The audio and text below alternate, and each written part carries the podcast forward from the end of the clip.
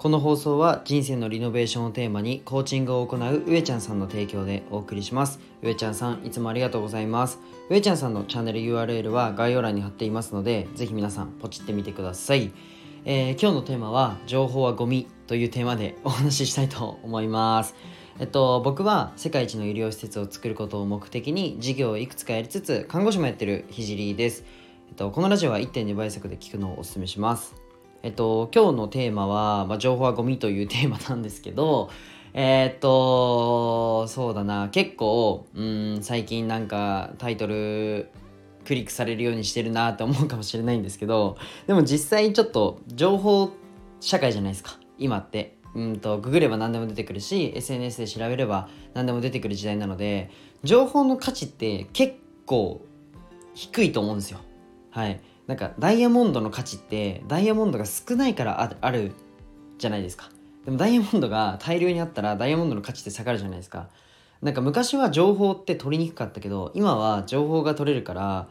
取りやすいから情報の価値って下がってると思うんですよ。で今日はなんか自分でビジネスをしてる人だったりえーと、と自分で商売をしている方だったりまあなんか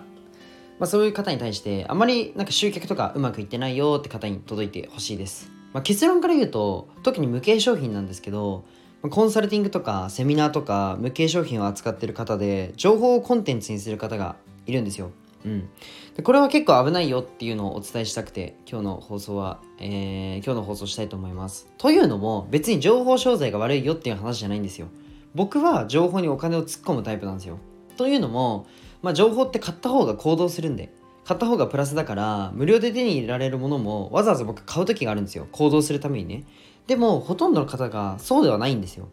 で僕は情報商材にめちゃくちゃ肯定的なんですよね。何度も言ってるんですけど、まあそうんと、そうだな。情報商材って学校も情報商材なんで言っちゃえば。あとはじゃあ医者の診断も情報商材じゃないですか。だって普通に Google で病気とか疾患のメカニズムって出てくるじゃないですか。あとは論文とかも調べれば出てくるんで医学的な知識をそこで身につけちゃえば自分で診断できるじゃないですか。って考えるとほとんどがま情報商材って言われるものなんですよ。定義がすごく曖昧なんですよね。でも、うんと、まだねその文化がないし、まあ、怪しいなって思われたり、えー、するんですよね。で思われたら、うんと、終わりなんではいあの情報を売ってる限りは集客に限界が出ちゃうんですよね。もちろん肯定的な人には刺さるんですけど、うんと、それ以外の人に集客するのが極めて難しいんですよ。じゃあどうしたらいいのっていうとこなんですけど僕も商品、えっと、自分の商品をメイキングしてて、えっと、絶対意識してる部分があります、えっと、それは、まあ、体験を入れることです。例えば SNS の運用代行なら、まあ、実際のフォロワーが増えるという体験も、まあ、そうなんですけど、まあ、コミュニケーションの回数が増えるっていうのも、えー、体験するんですよね。うん。えっと、クライアント様が。えっと、まあ、そこを経由でお仕事につながったりしますと。あとは、うんと、僕、01講座というのもやってるんですけど、まあ、自分で事業、なんか事業をスタートさせたいけど、やり方がわからないとか、事業設計ができないっていう方に、まあ、僕がサポートするっていうサービスなんですけど、うんとまあ、商品設計とマーケティングの方法と、まあ、セールスのやり方と、まあ、全て教えるんですよ。というのも、えっと、あとはね、えー、まあ、顧問にも入ったりしてます、僕は。というお仕事をさせてもらう中でもう絶対的に意識しているのがもう情報だけを与えるんじゃなくて行動してもらうその体験してもらうっていうことをめちゃくちゃ意識してます。なので僕はあえてガチガチの資料とか作らないんですよね。電話だったり音声だけでまずは伝える。であのそうじゃないとなんだろうな資料を渡すと資料があるから行動してるって思い込んじゃうんですよ。例えばめっちゃ分かりやすいのが皆さん受験を思い出してほしいんですけど例えばたくさん問題集買ったりたくさん参考書買うとやった気になりません？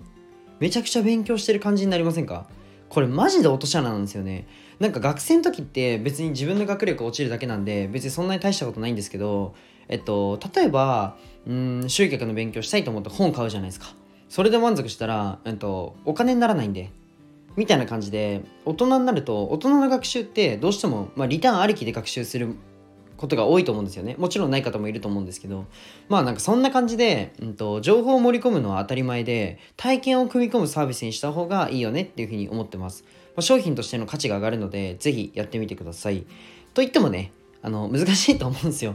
何か自分でビジネス始めたいけど分かんないよって方はねあのぜひご連絡ください。はい。えっとすいません。最後自分の宣伝みたいになっちゃって。でもな結構重要だと思うんですよね。その情報